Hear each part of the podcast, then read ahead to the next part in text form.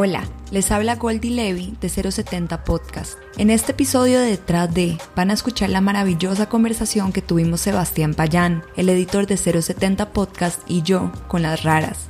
La charla se dio en el marco de la Semana del Periodismo, como una de las clases abiertas de la Facultad de Artes y Humanidades de la Universidad de los Andes. Las Raras es un podcast documental de Chile, creado por Catalina May y Martín Cruz, en donde cuentan historias de libertad. En 070 Podcast nos sentimos muy honrados de haber compartido un rato con los creadores de uno de nuestros podcasts favoritos. Espero que disfruten esta conversación tanto como nosotros.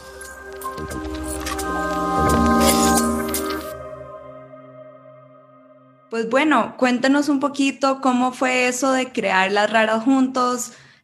Pues llévenos como al inicio de, pues, de lo que es ahora las raras. Las raras empezó a nacer el año 2015. Em, nosotros nos conocimos ese año y teníamos ganas de tener un proyecto independiente que fuera innovador también. Em, el 2015 no pasaba mucho todavía con los podcasts eh, de periodismo narrativo en español había muy pocos referentes, el único en realidad era Radio Ambulante, y nosotros, bueno, queríamos hacer algo y dándole vuelta. Martín es ingeniero en sonido, yo soy periodista, entonces como que tener un podcast era el medio perfecto para unir nuestras dos experiencias profesionales. Em, no sabíamos nada de podcast, yo estaba recién escuchando Serial y estaba fascinada. Entonces yo le hablaba a Martín, le hablaba a Martín y Martín ahí empezó, empezó a entender también un poco más el lenguaje. Pero la verdad es que fue un proyecto que nació sin muchas pretensiones, de una forma súper intuitiva también, con las únicas ganas de tener un medio que, eh, que nos permitiera de alguna forma hacer lo que nosotros queríamos, contar las historias que nos parecían importantes y que no tenían mucha cabida en los medios de comunicación tradicionales en general. También nos interesaba como innovar en relación al lenguaje, eh, sobre todo a Martín, que es el que sabe trabajar mejor lo sonoro. Entonces, bueno, eso en el 2015 empezamos a darle vueltas a la idea de hacer algo, de crear un podcast, y la verdad es que en ese momento, antes de empezar a producir el podcast, nos sentamos como con papel en mano a pensar cuáles iban a ser nuestras primeras definiciones como medio. Y tomamos unas definiciones que la verdad es que se mantienen hasta el día de hoy.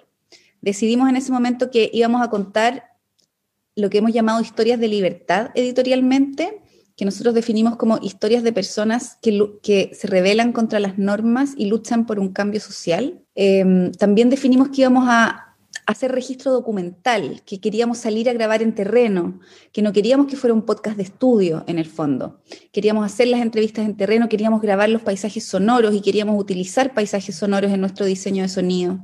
Queríamos usar solo música original también para tener una identidad propia. Y también queríamos tener, obviamente, un diseño de sonido bien acabado y entender un poco el sonido como una herramienta narrativa y estética fundamental, digamos, esencial de nuestro, de nuestro lenguaje. No entender el sonido como un acompañamiento de la voz, sino como, un, eh, como una herramienta narrativa. Entonces, esas definiciones las tomamos desde un primer momento y han pasado ya cinco años y seguimos y seguimos manteniéndola. Obviamente las hemos profundizado, hemos aprendido un montón en el camino, hemos cambiado, hemos probado cosas nuevas, pero esa base, digamos, la, la, la, creamos en ese momento. Increíble. ¿Y cómo fue esas primeras experimentaciones con el sonido y como eso de casar el sonido con contar historias? ¿Cómo fue esas, esa primera experiencia? Bueno, Martín viene del mundo del cine, él les puede contar más, pero de ahí viene como su acercamiento a contar historias con sonido. Yo vengo, claro, y después de que salí de la escuela, estudié ingeniería en sonido, empecé a trabajar rápidamente en audiovisual, en documentales, en series, en animaciones, haciendo postproducción, diseño de sonido. Entonces ese era como mi imaginario sonoro. Y claro, cuando Cata me empezó a, hablar de los podcasts, yo empecé como a entender un poco de qué iba, que era este medio que era narrativo, pero que no era radio y que estaba como en un lugar intermedio entre la radio y el audiovisual, me pareció súper evidente que, que, ciertas lógicas de ese imaginario sonoro que yo venía trabajando eh, valía la pena aplicarlas al podcast. Entonces, claro, ahí yo rápidamente le propuse, usemos paisaje, hagamos entrevistas en terreno, hagamos registro documental, sobre todo por el tipo de historias que Cata quería contar. Empezamos a, buscar esta, esta identidad sonora que finalmente ha sido la rara. Al principio fue como un poco más eh, tímido quizás todo y, un poco más, eh, claro, como recatado en, el, por, por, por todos los factores. O sea, tiempo disponible, recursos disponibles, equipo disponible, conocimiento disponible, todo entonces era un poco más acotado y más tímido y hoy en día, claro, ya habiendo explorado mucho más, habiendo probado montones de formatos dentro de cada episodio, que, también es algo que, que, vamos buscando cada vez, o sea, como expandir también nuestras propias posibilidades dentro de lo creativo, dentro de los formatos, de los tipos, de los registros. Y volviendo un, un, momento a lo del principio, ¿ustedes recuerdan las primeras veces que empezaron a recibir como comentarios sobre los episodios? Que digamos que eso es como una de las partes más difíciles de los primeros experimentos creativos, que uno empieza a recibir la retroalimentación, gustó, no gustó, y como ustedes empezando a lidiar con esos comentarios, ¿se acuerdan como de esos primeros comentarios? Sí, eso fue, bueno, nosotros, lo mismo que dice Cata, que cuando empezamos habían pocos referentes y pocas también opciones, yo creo que fue un poco más fácil para nosotros que, que si bien era una industria súper incipiente en ese momento en español, quizás fue un poco más, más sencillo, eh, no, no, sé si destacar, pero como, como darnos a conocer, o sea, que, que se supiera de la existencia porque habían, habían pocas posibilidades, ¿no? Y a nosotros pero también la gente no conocía el formato, entonces también éramos como algo súper como desconocido, entonces también en, ese sentido tampoco era tan fácil. No, no era fácil, o sea, había, había poca oferta y poca audiencia al mismo tiempo, ¿no? Era, era como esa, ese, en ese terreno estábamos realmente en 2015. Y algo que realmente nos sorprendió, porque como dice Cata, no teníamos muchas pretensiones, ni, ni, ni que queríamos ser globales, ni qué sé yo, sino que simplemente hacer lo que nosotros queríamos proponer y lanzarlo al aire en, por internet y rápidamente nos llamó la atención que empezamos a tener comentarios de gente que nos escuchó, por ejemplo, en otros países, que eso fue lo primero que nos llamó la atención. Eh, que nos escuchaban en, de repente en Colombia, alguien un mensaje de México, de España o de algún país así muy random. Y como que ahí empezamos a ver que en realidad esa potencialidad, que era obvia igual del formato, era algo que había que sacarle mucho provecho y que, era, y que había que incluirlo también como en la definición del proyecto que esto no, no, o sea, que lo que tú pones ahí en Internet, en el feed, se transforma en algo global inmediatamente. Y eso fue muy interesante porque también nos empezó como a, moldear la, la, la mirada a la hora de buscar historia, a la hora de formular el lenguaje que vamos a usar, en, fin, todo eso como que se empezó a definir un poco por, por esa respuesta de la audiencia. Sí, yo me acuerdo que de hecho después de lanzar la segunda historia, a nosotros nos contactó Ana Ormaechea de Cuonda, que es esta comunidad de podcast independientes de España, para invitarnos si queríamos formar parte de la comunidad. Y nosotros dijimos, pero ¿cómo? O sea, ¿en qué minutos? Si hemos sacado apenas dos historias. Entonces nos dimos cuenta al tiro que había como una necesidad, había, había, había un espacio que no estaba lleno en el, en el mundo de los medios en ese momento. Entonces, eh, nos dimos cuenta, como dice Martín, que no podíamos seguir produciendo puras historias en Chile, que no podíamos seguir hablando con chilenismos, por ejemplo. Em, que, no podíamos seguir hablando en términos de peso chileno, así cosas tan mínimas como esas, sino que referirnos, o sea, que, que, nuestros referentes y todos tuvieran que ser como de alguna forma con una perspectiva un poco más transversal. Y eso ha definido completamente nuestro contenido, o sea, nosotros cada vez más intencionadamente estamos haciendo historias que son de todos los países que podemos abarcar dentro de nuestras posibilidades, porque por lo mismo, o sea, a nosotros nos escuchan mucho más en Estados Unidos, en México y en Colombia que en Chile ahora. Sí, es que me da mucha curiosidad eso que me comentan porque es también algo que nos ha pasado dentro de 070 Podcast que encontramos que tenemos muchísima audiencia, es como por fuera de Colombia.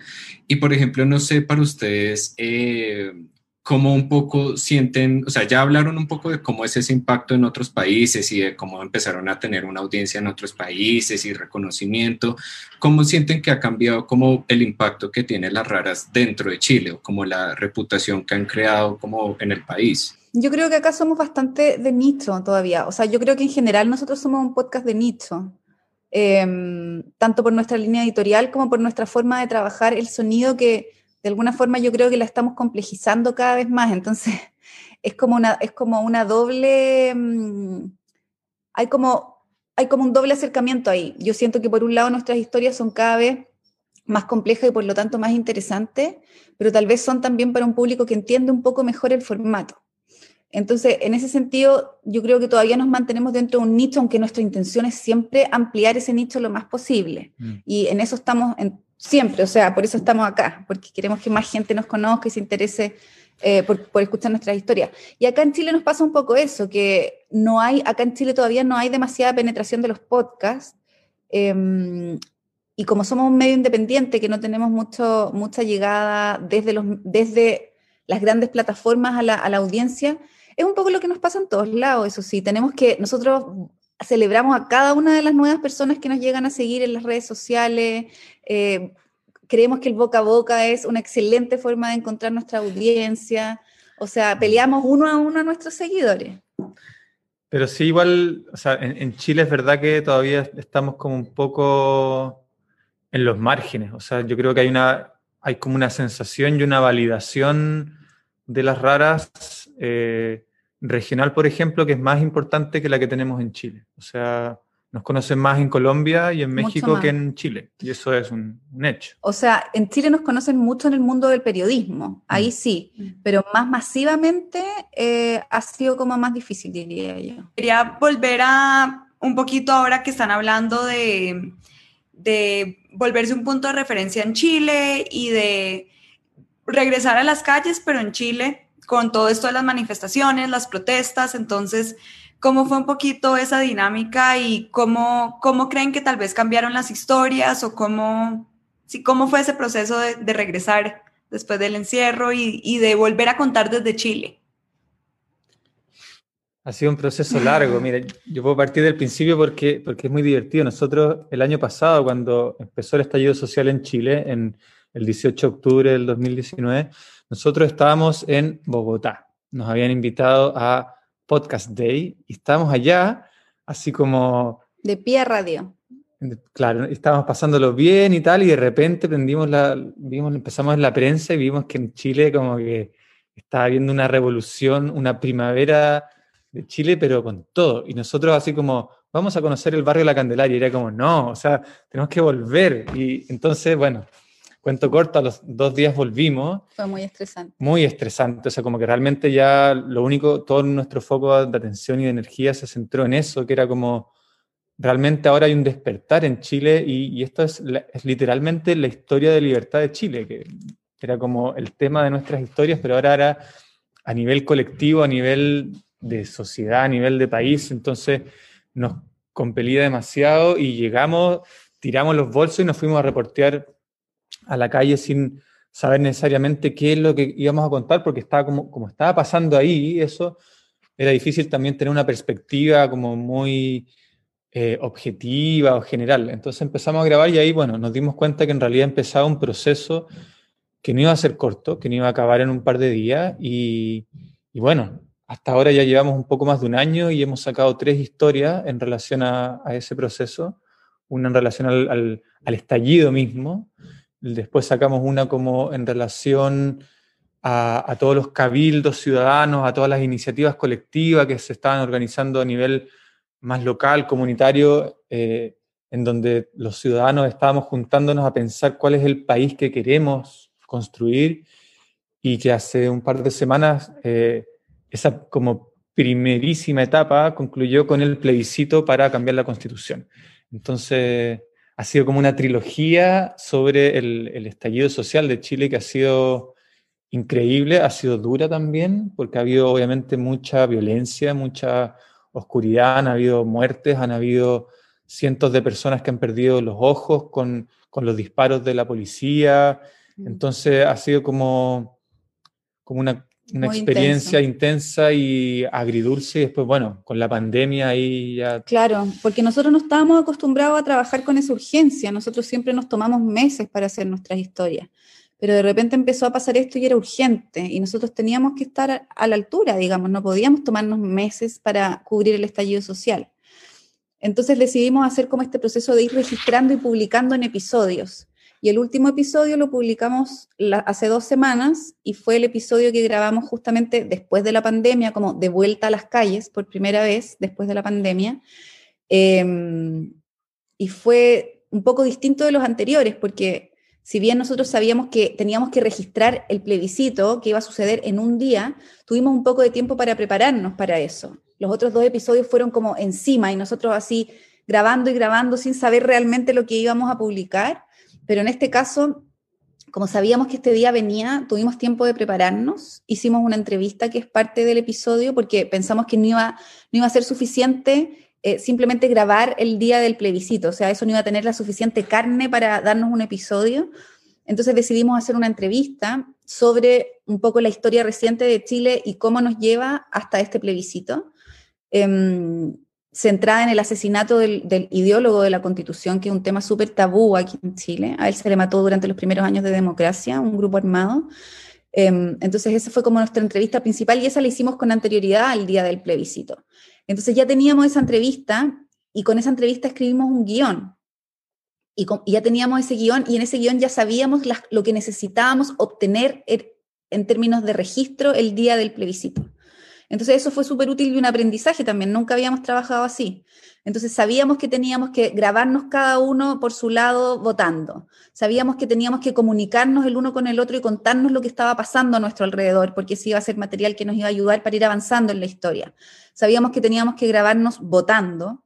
Sabíamos que teníamos que ir a registrar el conteo de votos, porque pensamos que iba a ser útil ese, material, y sabíamos que teníamos que registrar después la celebración en el centro de Santiago. Entonces sabíamos bien lo que teníamos que hacer, pero claro, no nos podíamos equivocar porque era un día en el que teníamos que acceder a ese registro y si no grabábamos, se nos quedaban las pilas, eh, no íbamos a tener otra opción de hacerlo. Fue súper entretenido. Y pues yo quería regresar un poquito al tema del encierro porque siento que eso es algo que a todos los que hacemos podcast nos cambió, pero ustedes que dijeron que desde un principio querían estar en terreno, ¿Cómo cambió la producción para ustedes? Sé que sacaron ecos de, eco de nuestro encierro, pero cuéntanos un poquito cómo fue y, cómo tomaron esas decisiones al principio. Fue complicado al principio porque fue el, derrumbe de todas las proyecciones, de todos los planes, todo lo que uno tenía armado, fue como, fue literalmente se nos cayó en una semana. O sea, íbamos también, de nuevo volviendo a Colombia, íbamos a viajar la semana del 15 de octubre, de marzo, digo, íbamos a viajar a Barranquilla, a, un, a un evento, qué sé yo, y esa semana se nos cayó, obviamente se canceló eso y menos mal, porque nos habríamos quedado atrapados Tal vez hasta, hasta ahora todavía. Eh, íbamos también a ir a reportear en abril a Argentina, teníamos una invitación, teníamos una invitación a Italia, o sea, estaba como todo así armado y de repente en una semana todo abajo. Y al principio, obvio, lo primero es como pánico, bloqueo, paralización. Yo me puse a postular un montón de fondos. Se cerraron todos los fondos. Y todos los fondos yo estaba por mandarlo, ya lo tenía listo y se cancelaba el fondo. Y yo así, ay, ¿qué vamos a hacer? Claro, como que no se veía, bueno, además no solo en lo profesional, sino que en, todas partes era como la incertidumbre absoluta de, de ¿y ahora qué? ¿no?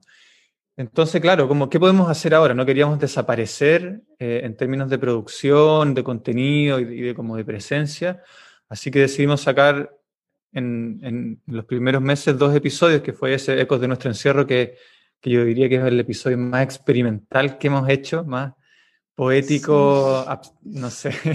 Yo quería sacar un, episodio que fuera como, hola amigos, estamos en nuestro departamento, ¿cómo están? Como una cosa así súper como radial.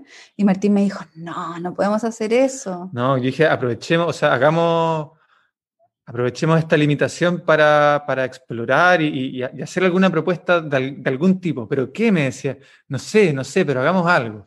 Y bueno, esos fueron unos días de locura y, fue, a pesar de que puede parecer simple ese episodio, nos costó un montón llegar a eso y la verdad es que, bueno, yo estoy contento con el resultado.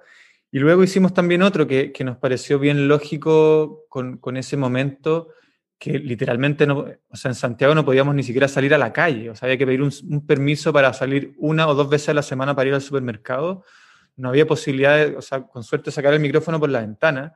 Entonces, ¿qué podíamos hacer? Y, ahí entonces, claro, decidimos echar mano un poco a las cosas que ya habíamos hecho y contar un poco también cómo producimos nosotros, que es algo que nos preguntan bastante a menudo. Entonces, como mostrar esos lugares, esos paisajes, un poco como, como rememorar eso, esas sensaciones de la afuera, de la naturaleza y contar un poco de la producción. Y de ahí, bueno, ver qué, cómo seguimos de aquí para adelante, porque tampoco eso da para, para seguir pegados y hacer 10 episodios de archivo. de archivo. Entonces, ¿cómo replanteamos ahora una posible nueva temporada? Y, estábamos un poco en eso cuando conversando con, con, nuestra productora, con Martina Castro, que es la, la CEO y productora ejecutiva de Donde Media, ella nos dijo, hagan una temporada y nosotros los apoyamos como productora. Entonces, bueno, la única posibilidad de hacer una, temporada era eh, a lo más nosotros hacer una historia, que era, ya, empezamos a, vislumbrar que podía ser en relación al, al, estallido de Chile, pero para hacer historia en distintos países y sobre distintos temas era imposible hacerlo nosotros, o sea, no podíamos viajar, nada. Entonces empezamos a contactar periodistas y productores con los que teníamos contacto, habíamos trabajado para para empezar a producir historias en distintos países sobre distintos temas. Y ahí se fue configurando la temporada en la que estamos ahora. Claro, y al final estamos, bueno, ya publicamos una historia que hicimos en Buenos Aires. La idea era no hacer historias sobre la crisis ni sobre la pandemia. No queríamos hablar del COVID, porque ya, ¿quién, ¿quién quiere escuchar una historia sobre el COVID? Pero, sí que nuestras historias se tenían que instalar en un contexto, tenían que suceder en un contexto. Entonces, ese fue como el punto de partida. Y también pensamos, bueno, ¿qué historias de libertad podemos contar en este contexto? Y dijimos, bueno, sentíamos que de alguna forma el haber estado encerrados eh, nos había como obligado a repensar nuestras prioridades. Eh, como que el sentirnos vulnerables nos había puesto en otro lugar frente al mundo a todos. Entonces dijimos, bueno, hablemos sobre las cosas que se nos han hecho importantes durante este tiempo. Entonces así publicamos un primer episodio que hicimos en Buenos Aires, que es, que es como sobre recuperación de memoria familiar y un poco una especie de homenaje a los abuelos también, que en ese momento se estaban muriendo todos los viejos en Europa y era como muy terrible y dijimos, bueno, hay que hacer algo con los viejos. Después publicamos, bueno, el episodio que es que sobre el plebiscito, por una cosa de fechas, básicamente. Mañana publicamos un, tercer episodio que hicimos con Dennis Maxwell, que ya habíamos publicado una historia que hicimos con él antes, y es un episodio sobre racismo contra los latinos de parte de la policía en San Francisco, en California, que está increíble el episodio, o sea, viene de cerca la recomendación, pero de verdad, o sea, increíble el episodio como quedó de bueno. Em, y después nos viene un episodio que hicimos en Madrid con Isabel Cadenas Cañón, que también es una productora de, podcast, que tiene un podcast que se llama De eso no se habla. Y después viene una historia en Colombia que estamos haciendo con Charlotte. Chan, chan. Chan, chan, chan. Y otra que estamos haciendo en México con una chica que se llama Andalucía. Así que muy entretenido. Un aprendizaje total. Desafío. Desafío total. Y aprendizaje. Sí. Y dentro de ese aprendizaje y desafío, pues ustedes ahorita hasta ahora han contado cómo es que antes controlaban mucho el contenido, grababan el audio, como que podían controlar cada una de esas cosas.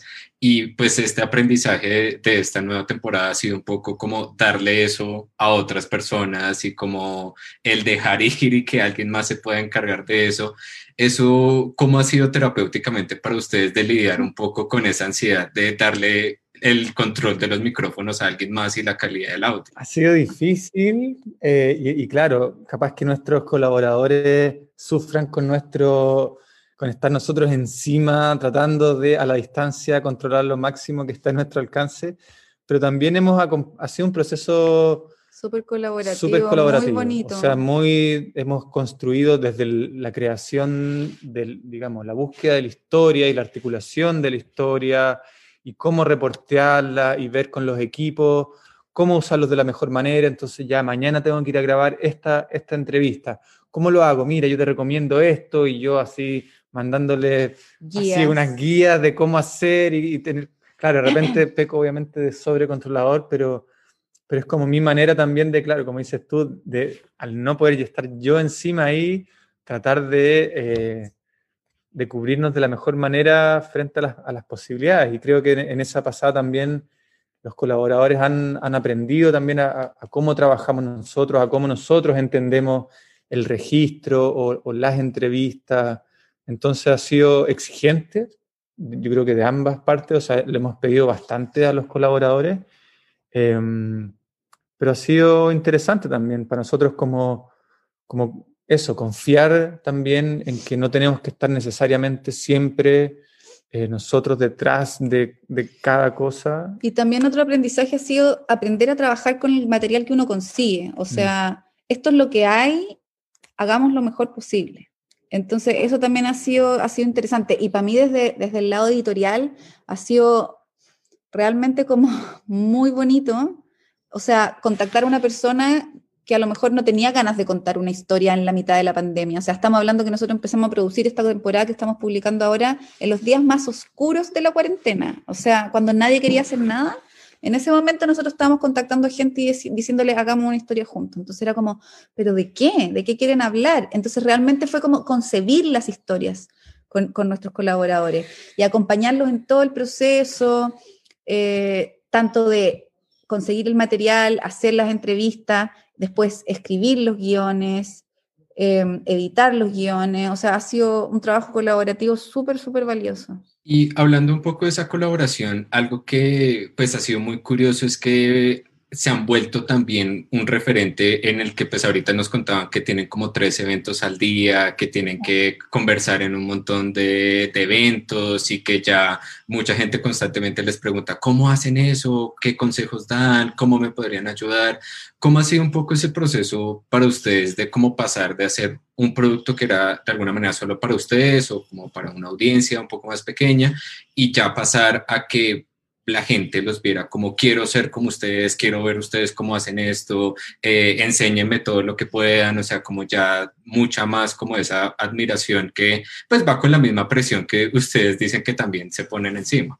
Yo creo que eso ha sido algo que nos ha costado un poco asimilar y asumir, que en este momento, por ejemplo, a lo menos la mitad del tiempo que implica las raras como un todo, no lo destinamos a la producción de los episodios, sino que a todas esas otras cosas. O sea, difusión, entrevistas, clases, eh, conversatorios, festivales. En general tratamos de decir que sea la mayor cantidad posible porque también creemos que, que es una oportunidad para darnos a conocer y que también es una oportunidad para hacer un aporte eh, una forma de devolver la mano. De devolver la mano un poco a, la cantidad de cariño, que eso también es algo que, no estamos, que, que no, no todavía no nos acostumbramos como leer las cosas que nos escriben, que en general son puro amor y buena onda y, que los acompañamos, que les abrimos la cabeza, que, no sé, montones de cosas súper lindas que, como digo, hasta ahora como que no, nos, siguen, no nos acostumbramos y nos llama la atención y nos llena de, de orgullo y de motivación a a seguir haciendo lo, que estamos haciendo. Eso yo creo que ha sido como difícil de asumir. De repente mm. pasan tres días seguidos en que nos pasamos de reunión en reunión, en cosas, en llamadas, en clase y tal, y no hemos podido abrir el guion ni la sesión de Pro Tools para poder editar y es como... Yo hoy día en la mañana tuve toda la mañana para trabajar en un guion y fue como el mejor momento de mi vida. O sea, no, no estoy, el, estoy feliz hoy día porque pude avanzar en el guion que tengo atrasado. Entonces, e, es, difícil también en ese sentido. Es difícil, sí. Claro, sí, es que me imagino que tiene que ser muy diferente pasar de eso, como de estoy trabajando en el podcast, a tener que, pues, hacer malabares con todas estas otras responsabilidades. Eh, yo les quería preguntar, tal vez la pregunta más básica de hoy, pero que yo creo que es importante porque al final estamos hablando de historias sonoras. Entonces, ¿cuál creen ustedes que es el valor del podcast como, como formato y por qué debería haber más podcasts en Latinoamérica? Bueno, en particular el podcast documental, que es lo que nosotros estamos, estamos tratando de, de desarrollar, tiene unas potencialidades que que son bastante únicas en el fondo, ¿no? Mucho se habla de cómo apela a la memoria emotiva de los auditores, ¿no? Cómo, cómo entrega contenido desde un lugar que es otro lugar que el que entrega contenido, el audiovisual, que te entrega todo con la pantalla, con las imágenes, con el sonido, con todo. Cómo la historia sonora sucede literalmente en la cabeza de las personas. Entonces, cómo em, eso permite tener otro tipo de conexión con tu audiencia se genera un pacto de confianza de alguna forma con, tu audiencia a través del sonido.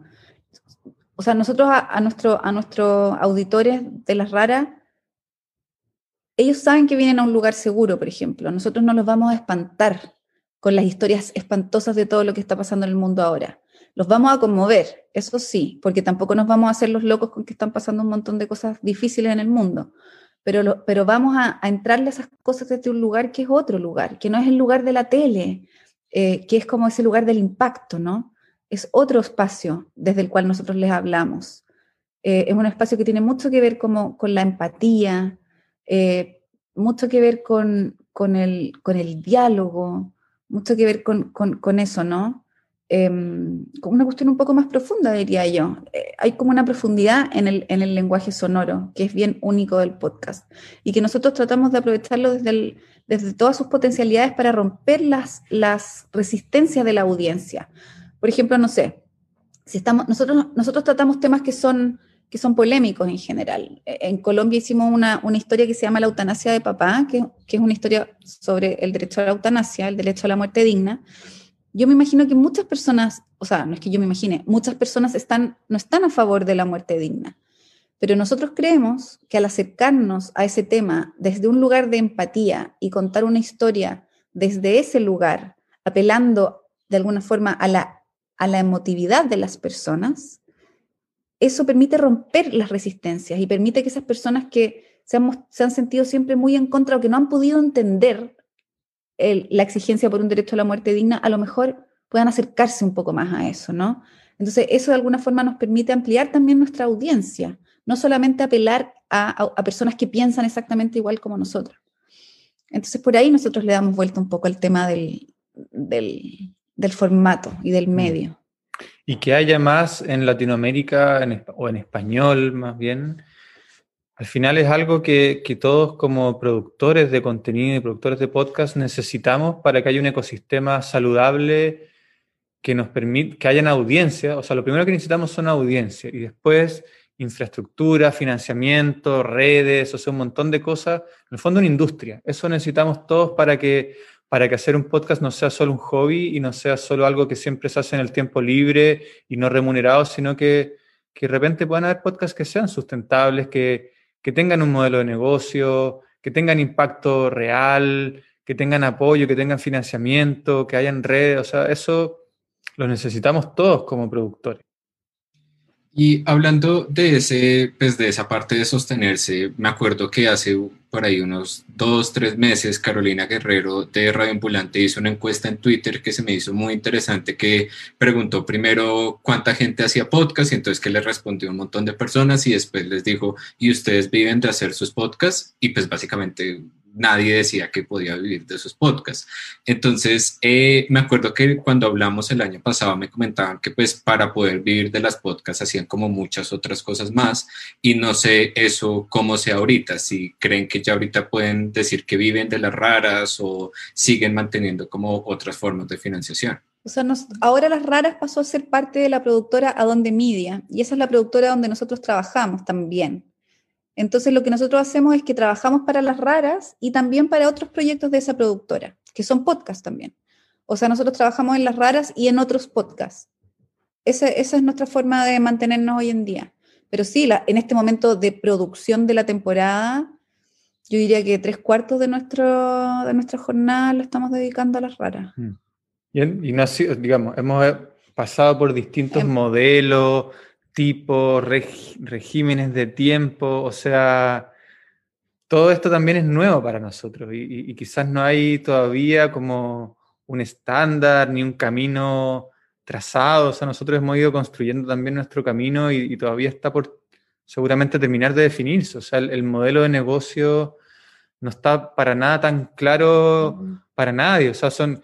¿Cuántos son los podcasts que tienen un modelo de financiamiento como claro, definido, y exitoso en español, poquísimos, quizás algunos que los ha comprado Spotify que les pone la plata por delante, pero, pero no podemos hablar de que eso pueda ser una meta o un modelo a seguir para todos, porque no va a ser así. Entonces, eh, hay muchos caminos, hay muchos métodos, hay modelos mixtos en que se combinan cosas como esa con posibles patrocinios, con financiamiento colectivo a través de las audiencias, con shows en vivo, con publicidad, o sea, como que se está todavía armando y, en general no hay un, una regla, tampoco lo que nosotros hemos hecho y estamos haciendo es el camino ni el modelo a, a seguir.